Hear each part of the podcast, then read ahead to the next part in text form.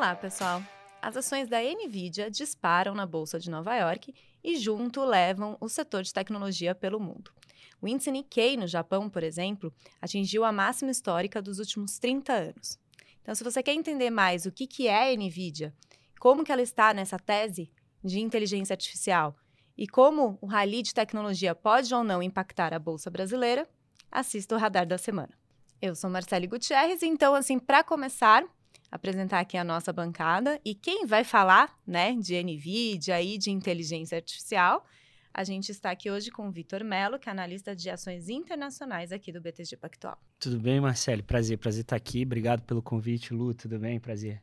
E para completar a nossa bancada aqui, a gente está com Luísa Paparones, que é economista aqui do BTG. Ela vai falar da ata do Fed, que também foi divulgada nesta semana, e da China, que voltou do feriado do Ano Novo Lunar. Bom, muito obrigada pelo convite, Marcele e Vitor. Vamos aí falar de Estados Unidos.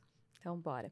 Bom, vamos começar, né? Eu acho que nesta quinta-feira a gente está, no dia que a gente está gravando esse podcast, não tem outro assunto, né, Vitor? É. A gente vai começar com a NVIDIA. Até a gente estava olhando o mercado aqui um pouco antes de começar. O Nasdaq estava subindo quase 3%, o S&P mais de 2%.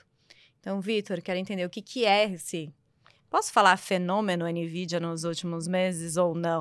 É porque, pô, você vai puxando lá as ações, né? Sobe hum. mais de 180% em um ano. Na semana passada ela virou, ela passou o Google, né? Passou a Alphabet como a mais valiosa, como uma das empresas mais valiosas do mercado, com uhum. um valor de mercado ali de mais de 1,7 trilhão de dólares. Então, na quarta-feira à noite saiu o tão esperado resultado. é verdade e que, pelo que eu já li, veio acima do, das projeções que já eram otimistas. Sim. Então, Vitor, o que é a NVIDIA e por que, até você escreveu num relatório seu que saiu sobre o resultado nessa noite, ela é um exemplo né, da tese de inteligência artificial? Marcelo, acho que tem, tem, tem vários pontos bem importantes né, que, que, você, que você citou. Eu vou tentar passar por eles pelo menos três, três ou quatro, mas enfim, qualquer coisa a gente volta em algum ponto. Acho que o primeiro deles é, é um fenômeno, fenômeno NVIDIA, né? É, a gente tenta ter uma cabeça muito tranquila em relação a isso e olhar a empresa por ela e por, pelo que ela está de fato apresentando. É, e aí, em geral, a gente sempre começa, tenta falar, talvez até de um contexto um pouco mais amplo e, e, e depois focar na empresa, mas eu vou até é, fazer um pouco o contrário, começar falando operacionalmente do que a companhia tem feito, é, que hoje tem nos dado conforto na tese, e, e não só é, recentemente. Acho que no, no, começo do ano, em outros podcasts aqui da casa, a gente veio, a gente falou sobre isso no, no, no, Offshore Connection. No ano passado também a gente já falou em alguns momentos sobre NVIDIA também. Enfim, então, quando a gente olha operacionalmente para a companhia, para o resultado de ontem especificamente, o a companhia apresentou um, um, uma receita de 22 bilhões de dólares, o que o consenso esperava era 20. O consenso esperava para o próximo trimestre essa receita de 22 bilhões. Então é como se a Nvidia tivesse adiantado três meses. Ela entregou o que o consenso esperava à frente, é, três meses. Como você comentou, já não eram receitas fáceis de serem cumpridas, né? É, então a Nvidia ela passou a barra de receitas não fáceis de serem cumpridas, mas não só passou a barra, como adiantou três, adiantou três meses. É, além disso, ela deu um guidance de uma receita para o próximo trimestre, e a NVIDIA ela guia sempre para os próximos trimestres de 24 bilhões. É, a gente acha que esse número ele é extremamente factível e provavelmente a companhia não vai ter um MIS aqui. Ela dá 24 bilhões com uma pequena faixa, com uma margenzinha, é, até porque o lead time de entrega dos produtos da NVIDIA é de 3 a 4 meses. É, então, a visibilidade para o próximo trimestre ela é excelente, até porque a gente já está perto do fim né, desse, desse trimestre. É, quando a gente fala, por exemplo, de lucro líquido, principalmente falando do, do earnings per share, do lucro por ação ajustado, é, a NVIDIA ela cresceu o lucro por, por ação perto de 480% ano contra ano. É, desde o começo de 22, se a gente pegar o começo de 22, você deu o dado dos últimos 12 meses, se a gente for um pouquinho mais longe e pegar desde o do começo de 23, perdão, fim de 22 até ontem, é, a Nvidia ela tinha subido na bolsa 400%. É, ora, quando a gente olha o tanto que avançou o lucro da companhia e o tanto que avançou o preço em tela, o que fica claro aqui é que a performance operacional ela foi a principal explicadora da performance de tela da companhia. Ou seja, não houve uma expansão de múltiplo, o papel não ficou necessariamente mais caro. O que a performance que ela apresentou é advinda de uma performance operacional, que de fato é, faz todo sentido. É, o, o, o livro, o texto diz que deveria ser assim. Eu acho que eu entendo psicologicamente não ser tão confortável a gente olhar um, um ativo em tela subir 400% em 14 meses, é, mas eu faço a seguinte provocação, e eu tenho feito isso, na verdade, bastante nos últimos dias. É, eu acho que talvez o mais difícil de ser compreendido é se uma empresa ela tivesse expandido o seu lucro 480% e tivesse ficado com a mesma performance, com uma performance zerada. Porque você teria uma, uma melhora operacional extremamente forte que não se reverteria em preço de tela. É, então, acho que esse, tentando dar um pouco de contexto operacional. O segundo ponto é em relação ao que a NVIDIA, na nossa visão, ela está se tornando um indicador de sentimento. O mercado ele vinha de alguns dias um pouco mais fracos. É, os dados, e aí a Lu vai falar muito melhor do que eu disse, mas o CPI, PPI, vendas no varejo, eles não foram necessariamente bons para ativos de risco. Uh, o mercado já vinha com um pouco mais de dúvida, teve algumas mudanças importantes também na precificação de mercado em relação a cortes do Fed, é, saindo de maio indo para junho com a, maior, com a, maior, parte da probabilidade. Basicamente, a gente já, a gente, né, Lu, também vai falar muito melhor do que eu, mas a gente já não achava que ia ser em março, e aí agora vai ficar com a chance ainda talvez zerada, ou, ou enfim, ou muito baixa. É, e aí, nesse ponto especificamente, é, a NVIDIA quase que se tornou ali o, o, o X da questão, né? O, o, contrapeso do que ditaria o rumo do mercado. E depois de um resultado muito forte ontem, acho que o mercado hoje ele começou a se animar novamente. É, e aí aqui é onde a gente acha que tem que ter um pouco mais de cuidado. Né? É, eu, a gente entende o resultado muito bom da NVIDIA, o guidance muito bom. O, o CEO da companhia, o Huang Jensen, ele de fato ele deu guidances muito bons e muito otimistas para os próximos trimestres. É, soft guidance, não, não guidance oficiais, mas disse que continua otimista, disse que a demanda continua muito forte, disse que eles estão conseguindo entregar os produtos mais rapidamente, disse que está começando a ser utilizado também já em medicina, em financials, é, que os governos soberanos também estão comprando mais. Então, enfim, ele, eles lançaram novos produtos, o H200, que é um GPU. É, então, enfim, a gente entende a performance da NVIDIA performance do mercado como um todo, acho que faz algum sentido dado que está se tornando um indicador de sentimento, mas precisa ter muito cuidado aqui. E aí a gente acha que é aqui que, que, que reside talvez o, o, o maior risco. É, é óbvio, faz sentido quando uma empresa tão grande, tão expoente do setor, ela se torna tão visada, que empresas que são re relativamente concorrentes também andem bastante, que é o que está acontecendo hoje. É, mas essas empresas concorrentes não foram elas que tiveram essa performance operacional que a gente está comentando tão boa. É, então a gente acha que aqui está um pouco mais. É um, é um ambiente um pouco mais difícil de ser lido e tem que ser lido caso a caso. Não é porque a Nvidia foi bem que o mercado inteiro deveria ir bem. É, é, até o exemplo que eu dei da Bolsa do Japão, soft, as ações do SoftBank subiram bastante, né? Exato. Então, que é o então controlador da ARM. É, né? exatamente, exatamente. Então tem que tem que ter um pouco de parcimônia em, em tentar separar as coisas. É, e aí, ainda dentro de, dessa, dessa discussão que, que você trouxe, que ela é bem, bem relevante mesmo, quando a gente está falando também de Bolsa Americana e do que, que a gente acha para Bolsa Americana, é, é, extremamente importante tentar separar esse joio, esse joio do trigo dessas ações que de fato elas performam e do que não performam. Para a gente, a gente tem sido também vocal em relação a isso, também tem escrito, tem falado tanto que está se tornando um indicador de sentimento, quanto que é, é, as ações da NVIDIA, elas são, uma, de fato, um expoente da inteligência artificial, mas até mais do que isso. É, hoje a gente tem uma tese, que, ela, a nossa tese é basicamente o seguinte, né? Globalmente você precisa de um aumento de produtividade. É, e esse aumento de produtividade, na nossa visão, vai ser gerado por uh, uma maior utilização da inteligência artificial. E essa maior utilização da inteligência artificial, ela vai permear basicamente todos os aspectos da nossa vida, mas que para isso acontecer você precisa de uma infraestrutura de inteligência artificial. E hoje, o único player que consegue fornecer GPUs capazes de treinar os modelos no estado da arte é a NVIDIA. É, então, por isso que a, que a NVIDIA, na nossa visão, ela se tornou uma expoente da nossa tese é, e que, obviamente, essa tese ela vai se desenvolver. Em algum momento, talvez a infraestrutura, a gente já veja que a infraestrutura ela já está relativamente bem acomodada e outras empresas se tornem é, expoentes maiores em outros momentos de, de, de, de mercado, enfim, em novos ciclos também. Então, acho que esses são pontos bem, bem válidos aqui para a gente começar a trazer na nossa, nossa conversa. E queria só te fazer uma pergunta aí, já até puxando um pouco a Luísa. Você falou, né, desse cuidado de separar, né, o, o joio do trigo. Então, esse, vamos dizer, essa performance conjunta, né, de tecnologia indo junto com a, com a NVIDIA. Um, a gente até falou o Nasdaq subindo quase 3% hoje, ele não está subindo isso por causa só por causa da Nvidia, né? Porque estão uhum. indo todas as empresas de tecnologia junto. Tem coisa ali que tem que tomar cuidado. É, é um movimento que veio para ficar ou pode ser um, um boom ali?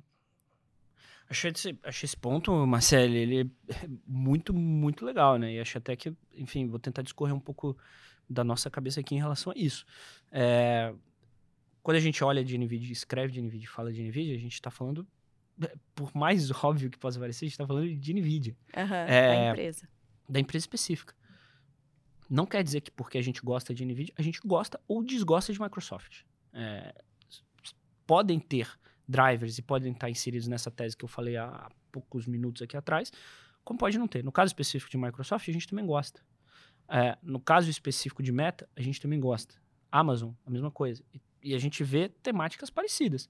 É óbvio que se por um lado a Nvidia está performando muito bem, é porque o interesse em inteligência artificial ele continua alto, é porque você continua tendo demanda pelos chips, é porque provavelmente, obviamente, quando você tem um, um, um release como o do, o do OpenAI há duas ou três semanas atrás daquela plataforma de vídeo Sora, aquilo gera também um, um burburinho e, e, gera também uma maior necessidade das pessoas de estarem investidas na, nessa dinâmica. É, mas o meu ponto, e o que eu estou tentando até, enfim, colocar aqui é que investimento em single names, especialmente, ele deve ser avaliado pelo single name. Uhum. É, é, e, e, por que, que eu acho que até eu, enfim, acho que eu estou fazendo um pouco essa, esse, esse pitch aqui, é porque talvez a, das últimas perguntas que a gente tem mais recebido, entre elas estão duas. É, qual é a próxima NVIDIA? E qual outra empresa poderia ser a NVIDIA? poxa, elas são perguntas, a gente entende, obviamente, mas elas são perguntas muito difíceis de serem respondidas e talvez nenhuma delas. Às vezes as pessoas também tem, querem escutar um pouco qual é a próxima NVIDIA do setor financeiro. Não sei, talvez não tenha. Talvez tenha, é, mas a gente não hoje não vê nenhuma, por exemplo, no setor financeiro. É, o meu ponto é que não é só porque a NVIDIA subiu, a, a NVIDIA subiu ou caiu, ela não deve permear a tua decisão de investimento de investir em AMD ou ASML ou TSMC. É, obviamente, você tem drivers que guiam as, as empresas, elas são competidoras. É, enfim, na verdade, a AMD e a NVIDIA são competidoras, as outras fazem parte da mesma rede, é, do, do, mesmo fluxo.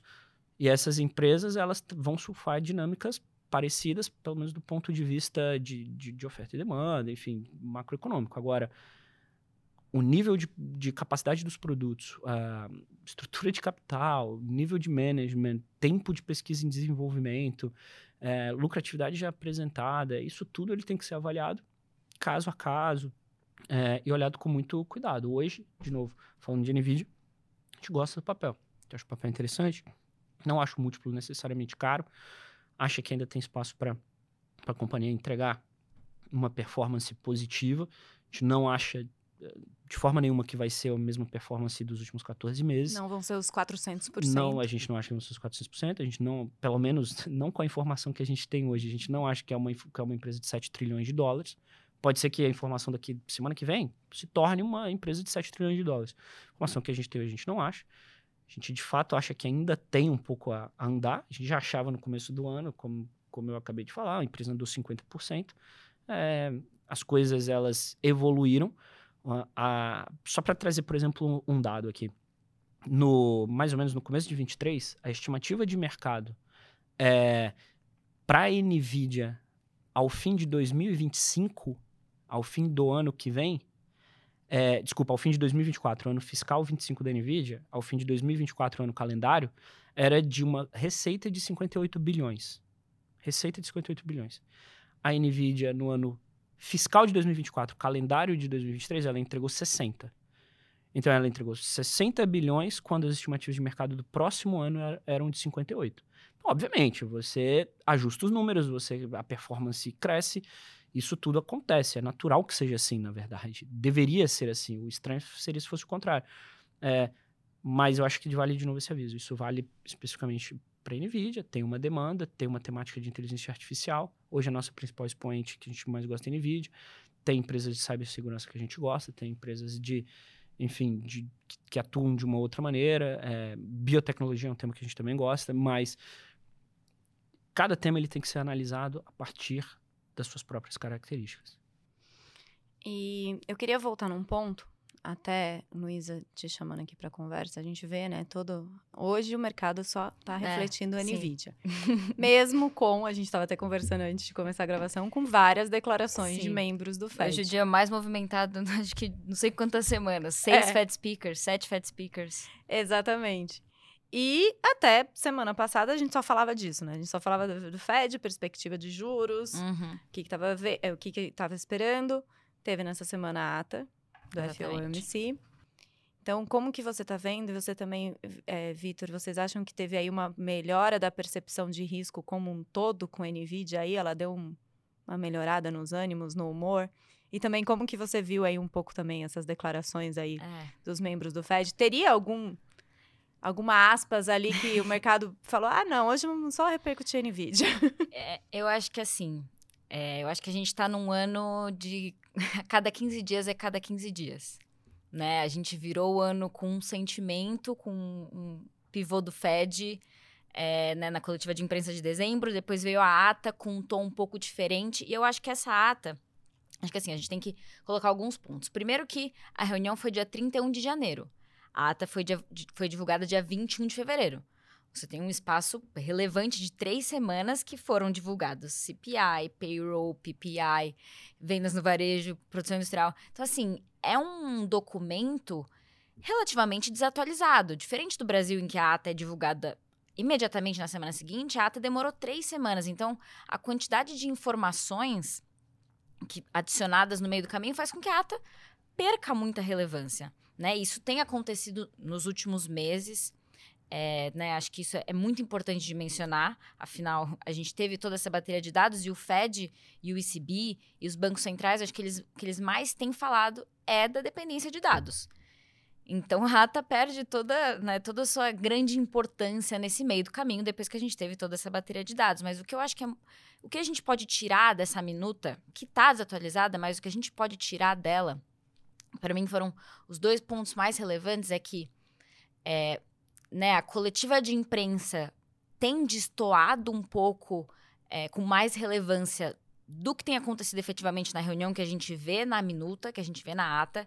Então, acho que um ponto que mais me chamou a atenção da ata ontem foi que né, tem um trecho que ele fala que a maior parte dos participantes, que significaria 14 a 15 participantes, tem mais medo né, que é, afrouxar as condições financeiras rápido demais é, atrase o processo de desinflação, enquanto o fio que eles colocam, que seriam dois dirigentes, tem medo que as condições financeiras apertadas é, né, deteriorem a atividade econômica. Então, você vê claramente na, na comunicação, pelas palavras utilizadas, que o balanço dentro do comitê está muito mais para um medo de afrouxar rápido demais e o risco do que isso poderia provocar no processo de desinflação do que com a atividade econômica e do que o aperto atual pode provocar na atividade econômica. Então, acho que né, com essa ata desatualizada, o que a gente pode levar é muito mais esse balanço dentro do comitê. Você tem um comitê muito mais cauteloso do que dava a entender, talvez, ali na virada né, de ano. Mas, assim, uma coisa que né, tenho conversado bastante internamente, que eu acho que vale pontuar, é que o mercado já reprecificou o ciclo. Você olha atualmente ali na Bloomberg, né, nas principais métricas, o mercado agora está precificando 80 bips de cortes. Começando em junho, o mercado já convergiu basicamente para o cenário do último SP do Fed. É, eu considero esse o cenário pessimista, honestamente. Assim, eu acho que tudo bem, a gente tem um CPI. Os dados de janeiro eles são, têm muito ruído. Então, o CPI ele tem reajuste anual né, de, de de seguro de, de carro, tem reajuste anual de preços de saúde, tem fator sazonal. Os dados de janeiro são muito ruidosos. Os dados do começo do ano são muito, muito ruidosos. A gente viu isso em 2023 também. Tanto que no segundo trimestre a gente começou a ver algum progresso que animou todo mundo. Então, assim, é, os dados do começo do ano são muito ruidosos. O mercado reprecificou o corte convergindo para o SP do Fed, desses 75 bips, né? 80 bips agora. Então, acho que tem muito mais espaço agora para você ter notícias positivas do que negativas. Claro que né, a gente precisa agora que o dado de fevereiro e março, né, não só fevereiro, mas que confirme que janeiro foi muito mais um ruído do que um processo de reaceleração da inflação. Isso é muito importante. É, mas, assim, acho que tem muito mais espaço para ser mais do que menos do que o mercado está precificando. Acho que esse ciclo já foi reprecificado. É, e os dirigentes estão tão certos em ser cautelosos e esperar, ainda mais com dados tão ruidosos quanto né, a gente teve. Esperar sair agora. os dados de fevereiro. Exatamente. E assim, eu acho que fica. É difícil dizer maio ou junho agora. É realmente muito difícil, porque eu acho que se o Fed for começar em maio, ele vai precisar abrir. A porta já está aberta. Eles já abriram a porta para corte. Mas eles vão precisar efetivamente abrir a porta, né, com mais clareza na reunião de maio. Na reunião de março, desculpa. Só que até a reunião de março a gente tem um PCI, um CPI e um payroll, que não deve talvez fornecer essa greater confidence que eles estão falando que eles querem para abrir efetivamente a porta para começar em maio. Acho que esse é o principal risco para o call de maio, né? Esse, essa pouca quantidade de dados. Não que o Fed não possa, no meio do caminho entre março e maio, né, abrir a porta efetivamente, vendo mais dados, afinal, até a reunião de maio tem muitos dados. Mas acho que esse seria o principal risco para a reunião de maio. É, mas eu acho que a, até junho, efetivamente, eles vão ter conquistado essa greater confidence que eles precisam é, né, em junho a gente deve chegar ali aos 12 meses de dados melhores. Claro que você tem ali as suas lombadas no meio do caminho, o processo de desinflação ele não é linear. O setor de serviços ele é mais resiliente. É, mas em junho você chega nesses 12 meses de processo de desinflação mais claro. Então, assim, apesar de agora talvez o mercado estar um pouco mais inclinado para junho do que para maio, maio ainda está com a porta aberta, mas Acho que março efetivamente saiu, assim, não, acho que março efetivamente saiu da mesa completamente. Maio a porta ainda está aberta, agora a porta está um pouco mais aberta para junho. É, mas eu honestamente acho muito improvável passar disso, porque aí fica. Eles já vão atualizar o SP agora em março, com uma projeção de PC que já vai estar tá ali rodando em 2.3, o core, 2.4. E eles foram muito vocais que não querem, não vão esperar chegar na meta. Eles vão começar a cortar antes. Então fica, né, eles ficam um pouco presos, né, nos discursos que eles fizeram e com as projeções.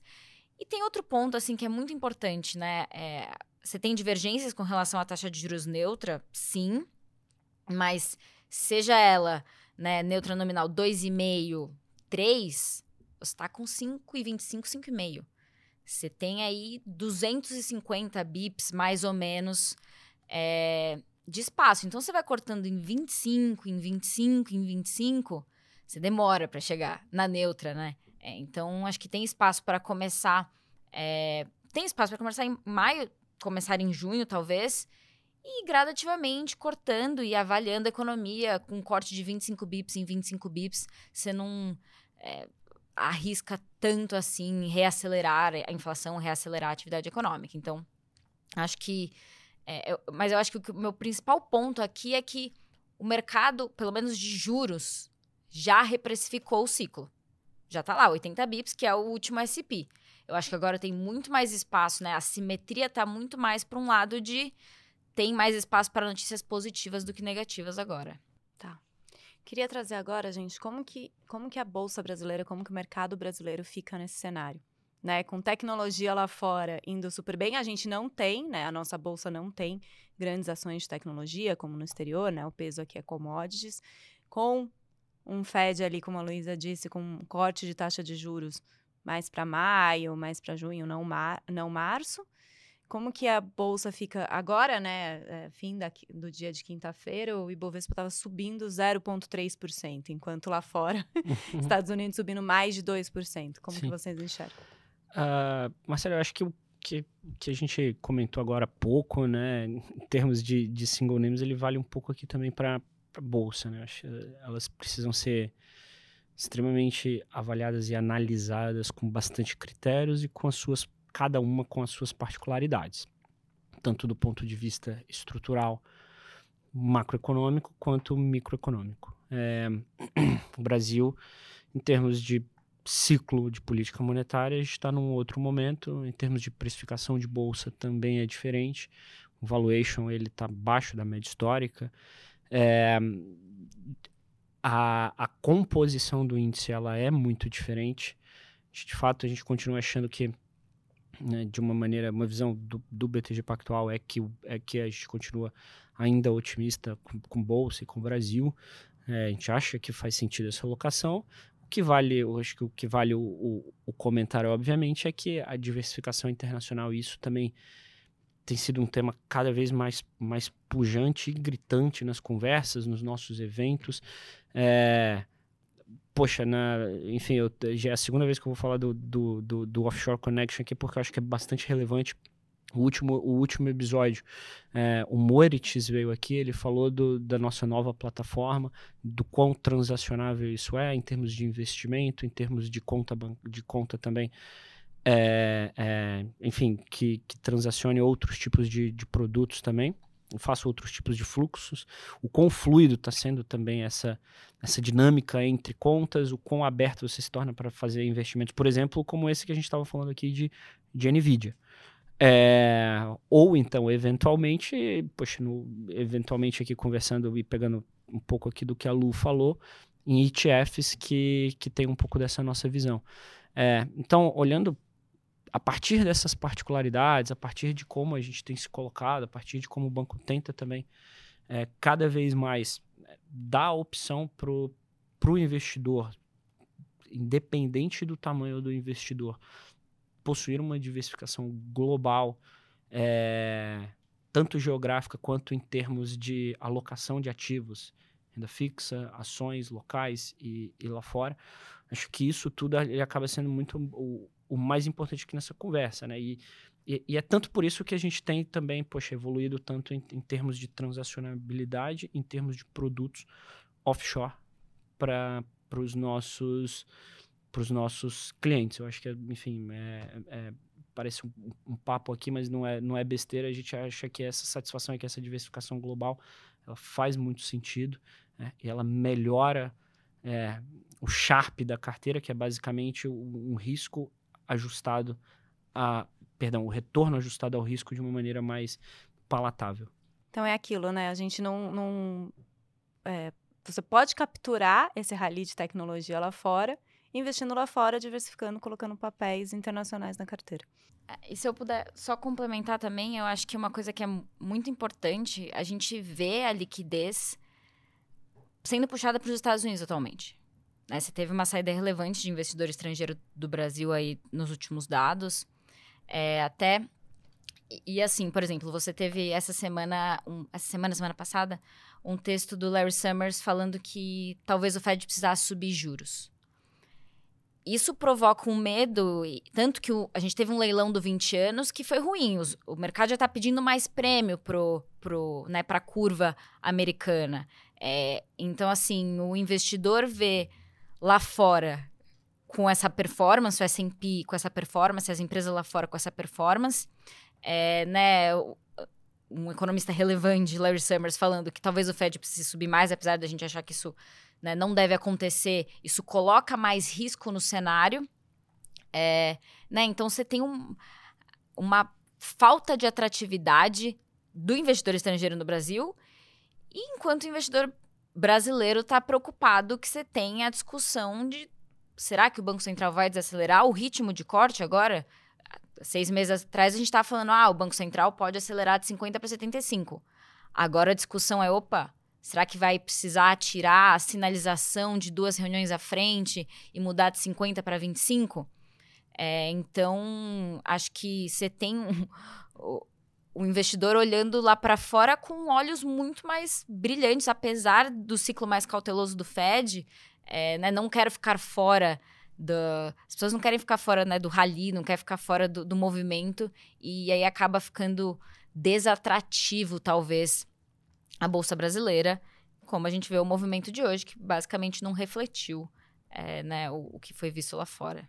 É, esse, esse ponto da Lu, ele é, ele é, muito, ele é muito, muito bom, eu acho, até porque é, isso demonstra um pouco, né, eu, eu, eu, também, enfim, já tenho falado bastante sobre isso aqui, já falei aqui outras vezes, mas é, o cenário nos últimos quatro anos ele foi extremamente incerto. É, mesmo quando a gente olha em ciclos grandes, né? A inflação americana chegou em 9, a europeia passou de dois dígitos.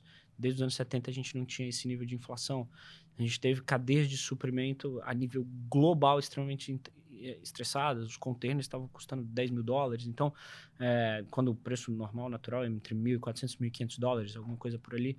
É, é, então, isso tudo ele traz bastante volatilidade para a carteira do, do, do, investidor.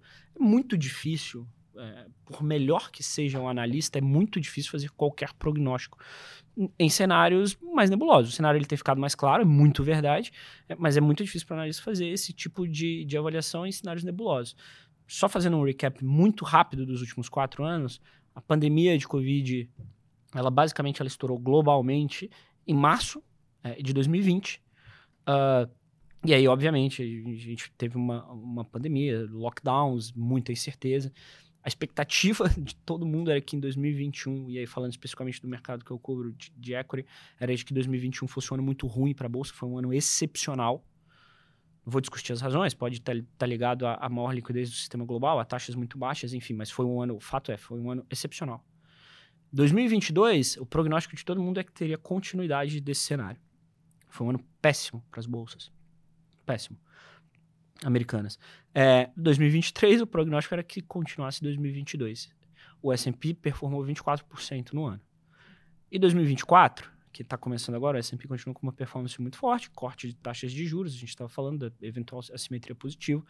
É, meu ponto aqui é que, poxa, a diversificação global, a criação dessa, dessa nossa conta, a gente tem os links, eu acho que fica debaixo aqui, enfim, no, no, no, no na descrição do vídeo, é, para abertura das, das contas globais. E o grande ponto é que não adianta querer acertar o market timing de fazer essas alocações. O que vale a pena é, de fato, ter uma constância na alocação. A gente estava no, no evento agora, enfim, está tendo o Summit, Morgan Housel, que é um best-seller e um escritor. Basicamente, o que ele trocando em miúdos aqui, uma parte importante da palestra dele era, era, era de tentar mudar um pouco o mindset das pessoas e deixar que o tempo e a alocação consistente ela fizesse o trabalho pesado. É, e às vezes é difícil fazer isso. É, de fato, a gente tem bastante viés, a gente tenta, às vezes, tentar acertar um ativo ou outro. Mas, poxa, ter um pouco de constância, aproveitando a, a baixíssima fricção que existe atualmente por investimento internacional, aliado ao investimento local, é, eu acho que tem tudo para, principalmente um retorno aliado ao risco, ele ser um, num percentual, enfim, maior do que, do que o cliente tem atualmente. e eu acho que os últimos três meses foram a prova dessa incerteza. Dezembro, depois da reunião, vai cortar em março. Fed vai cortar em março. Todo mundo estava certo, Fed vai cortar em março, ali, 80% de probabilidade. Passou um mês, cai, zerou, não zerou, vai, 20% de probabilidade. Maio, 80% de probabilidade. Agora, março zerado, maio com 20, junho com 80. Então, assim, e isso, gente, passou dois meses agora, efetivamente. A reunião do FED foi no finalzinho de dezembro. Isso foram dois meses. Se você fica tentando acertar exatamente esse timing, você é, você é pego no meio do caminho, assim. Então, é, é constância. É, é, a gente está num ambiente muito difícil de acertar timing de qualquer coisa. A gente consegue traçar cenário, entender o cenário é, mas pegar timing é muito difícil. É isso, é exatamente isso. E aí, só fazendo só um, uma, uma colocação aqui, que o, o Vitor falou do programa do Offshore Connection, com o Moritz e com o Santucci, que fala aí das vantagens de ter um portfólio global, ele já está no canal do BTG. Então, também vou deixar o link aqui para quem quiser entender mais aí de portfólio, das contas internacionais. E para caminhar aqui para o fim da nossa conversa, eu acho que né, eu separei a pergunta aqui sobre China, porque nossa bolsa Vale representa aí sozinha 13% do Ibovespa. Teve o feriado do Ano Novo Lunar, né? Enquanto Sim. os mercados lá estavam fechados, a gente viu algumas notícias saindo falando: ah, aument- aumentaram as viagens, é, o governo vai soltar estímulos.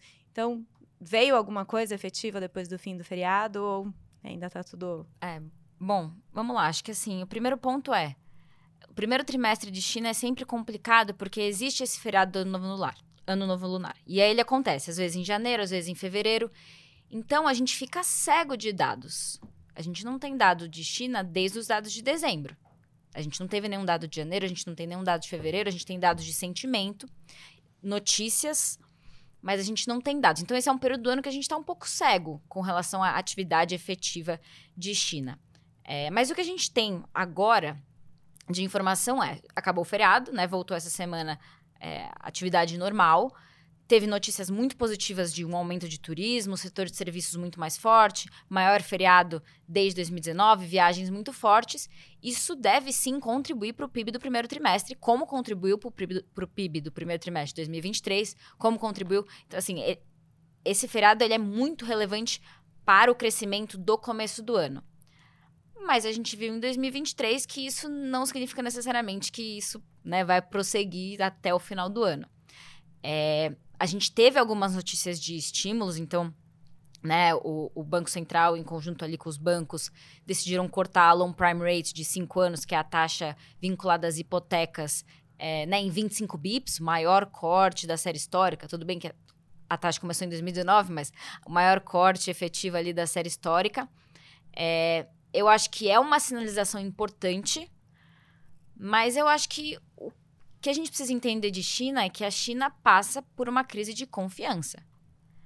É, então, assim, é, é prioridade agora pro. E eles têm tentado fazer isso com alguns estímulos, com algumas medidas, ainda não está sendo efetivo, mas é quebrar esse ciclo de confiança. Você precisa quebrar pela raiz, porque né, as famílias. Você tem os developers, né? As empreendedoras sem a sua principal fonte de financiamento para construir as casas, que são os pre-sales, né, que são as famílias que vão lá e pagam adianta, adiantamento, o adiantamento das casas. É, e aí os developers usam isso para construir o imóvel. Então as famílias estão com medo desse imóvel nunca ser entregue, porque você vê nas notícias que as empresas estão com muitos problemas financeiros. Então a família não compra, a empresa não tem o financiamento, não começa a construir. Então você tem um ciclo de falta de confiança dos empresários que não empregam, é, e aí as famílias que não consomem, que poupam. Então, o, o importante é quebrar o ciclo de desconfiança com a economia. O governo tem tentado fazer isso, sim. A gente viu algumas medidas, a gente vê notícias né, de que está efetivamente saindo os empréstimos né, para as empresas whitelist, né, para as empresas é, né, governamentais, o próprio as próprias províncias transmitindo esses empréstimos para alguns developers.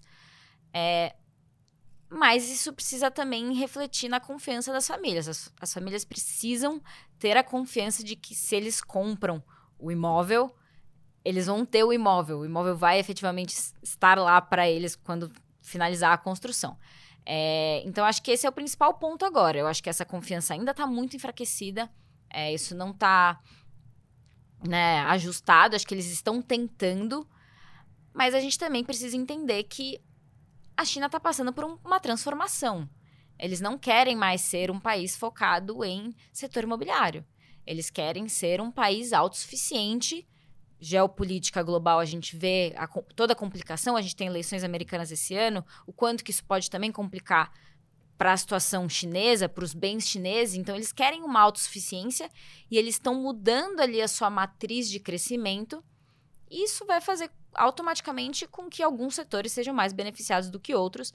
E o setor imobiliário, que é o setor que acaba beneficiando mais o Brasil, acaba né, mais prejudicado. Claro que a China conseguiu ali na produção de aço manter o minério muito atrativo e, consequentemente, a Vale, e, consequentemente, né, papéis é, brasileiros linkados a isso muito atrativo, porque está redirecionando esse aço para a infraestrutura. Mas a gente precisa pensar que a China não é mais a China de crescimento de 7,5% com estímulos massivos. Agora é uma China de um crescimento próximo do potencial. Talvez 5, talvez 4,5, 4. focando mais em tecnologia, em autossuficiência, né, autossuficiência tecnológica. Então, é uma, é uma nova China. É, ainda tem que quebrar esse ciclo da confiança, porque é, é um ciclo muito perigoso, né? Se você fica muito tempo nesse ciclo, você não, as famílias não confiam, né, efetivamente no, nas empresas e no governo, e aí você não tem o consumo, que no final do dia é, é o que roda a economia efetivamente, né? Então, acabamos de voltar do feriado, pouquíssimas notícias. Na primeira, se primeira semana de março, mais ou menos, a gente tem a reunião das duas sessões, que é a reunião que o partido define o PIB, o déficit fiscal, o desemprego. Essa vai ser a reunião que vai ditar o que, que vai acontecer com a China esse ano e para onde vão, né? Se eles vão dar mais estímulos, se eles não vão. Então, esses primeiros 15 dias de março são os mais relevantes para a China agora. Eu até vi hoje no The Wall Street Journal uma matéria, um vídeo bem interessante de um repórter, ele foi para bairros, cidades que existem na China, abandonados, de imóveis que não foram acabados. É surreal, assim, mostrando assim várias casas, todas mansões, prédios chiquérrimos, assim, que as Cidades construtoras fantasmas. não tiveram dinheiro para finalizar as construções. É exatamente isso. É exatamente isso. Isso mexe. Pensa que as, as famílias chinesas, a maior parte do patrimônio delas está em imóvel. É, você tem algumas estatísticas muito relevantes, assim, 90% das famílias chinesas têm pelo menos um imóvel. Se a sua riqueza é o imóvel e você vê o setor nesse estado e você vê uma desaceleração dos preços, né, deflação na economia, inflação ao consumidor em deflação, você vê o seu patrimônio desvalorizando, você não tem confiança, você vai poupar mais, você não tem confiança para consumir mais nada. Então, né, até saiu uma matéria da Reuters pouco tempo atrás, muito interessante, que para as famílias chinesas, a China está em recessão. Para o sentimento das famílias chinesas é que a China está em recessão. Então é isso, você tem um, uma confiança muito ruim das empresas, das famílias, e é esse ciclo que precisa ser quebrado. E eles têm muitas ferramentas, tem muita coisa que dá para fazer, principalmente reformas estruturais, que são mais difíceis, mas eles têm muita coisa para fazer ali que vai que tem espaço para dar mais um impulso ali de crescimento é, para a China. Mas aí entra numa outra camada se essas reformas estruturais vão ser feitas efetivamente ou não. Mas é isso, é uma crise de confiança que precisa ser restaurada. Uhum, legal. Bom, você já falou aí, né, do que esperar de China na primeira semana de março. Tem mais alguma coisa aí que a gente deve ficar de olho nos próximos dias? Algum dado para ser divulgado? Sim. é, semana que vem, semana muito importante, né? É o último PCI antes da próxima reunião do Fed. A próxima reunião do Fed é dia 20 de março, então a gente, na verdade, já está se aproximando da reunião de março. Então a gente vai ter esse PCI na quinta-feira, dia 29. É, vai ser uma divulgação muito importante depois do CPI, depois do PPI, depois dos preços de importação, já está dado que esse PCI vem ruim, o mercado já está com 0,4% para o núcleo, né, já está no consenso. É, então, assim, vai ser muito importante ver se esse PCI efetivamente vai vir tão ruim quanto né, as projeções estão indicando. Mas eu acredito que esse PCI ruim já está precificado. Eu acho que se vem um PC um pouco melhor do que o esperado, o mercado pode reagir um pouco melhor e talvez trazer um pouco mais a, a, né, a precificação para maio do que para junho, porque esse PCI ruim está dado. É, né, acho que a maior parte já está precificado. Então, acho que esse, esse é o grande destaque da próxima semana. A gente vai ter esse PCI na quinta-feira. E claro que a gente tem Fed Speakers ainda falando todos os dias, diversas vezes. Sempre muito importante monitorar. E daqui a pouco já tem payroll de novo. O mês já tá virando. Fevereiro é muito rápido. É, daqui a pouco a gente já tem payroll de novo, mas é só dia 8 de março. E em ações? Vitor, tem algum balanço tipo NVIDIA, assim? ah, não, sem, igual a NVIDIA, não, sem dúvida. E, e, é engraçado, né? a divulgação da NVIDIA ela ainda ocorre um pouquinho, quase um pouquinho depois ali que já passou a maioria dos balanços, é. então ela fica sozinha, né? Enfim. Mas não tem, a temporada de resultados quase acabou, foi uma temporada positiva, surpresa positiva, segundo melhor trimestre dos últimos nove, segundo trimestre seguido de crescimento ano contra ano. É, também, vendas também é, foram acima, com surpresa positiva, um pouquinho menor do que, do que, o, do que, do que o lucro por ação, mas, mas ainda com crescimento. É, a temporada de resultados, basicamente, ela já acabou, a maior parte dela. É, mais de 90% do índice já reportou. Então, enfim, acho que agora a gente vai, vai começar a acompanhar de novo notícias corporativas esporádicas.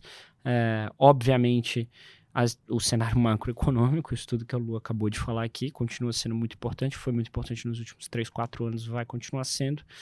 É, mas a gente continua, continua olhando também essas questões individuais de cada, de cada empresa. Em, em março, a NVIDIA vai participar de algumas conferences. Ela faz a dela também em San José, na Califórnia. É, então, obviamente, essas divulgações elas sempre são importantes, mas do mesmo calibre do PC na semana que vem, ou alguma coisa desse sentido. Acho que a gente fica um pouco, pelo menos no, no, no micro, a gente fica um pouco mais, um pouco mais esvaziado, Marcelo. Legal. Muito obrigada, Vitor. Obrigado você, Marcele. Obrigado, Lu. Obrigada, Muito Luísa. obrigada, gente. Então é isso, gente. Mais um radar da semana no ar. Então, lembrando ali, se você curtiu esse nosso conteúdo, de seguir o canal do BTG Pactual no, no YouTube e também o canal do Radar da Semana no Spotify e deixar ali o sininho acionado para ser notificado quando o novo episódio estiver no ar. Até semana que vem.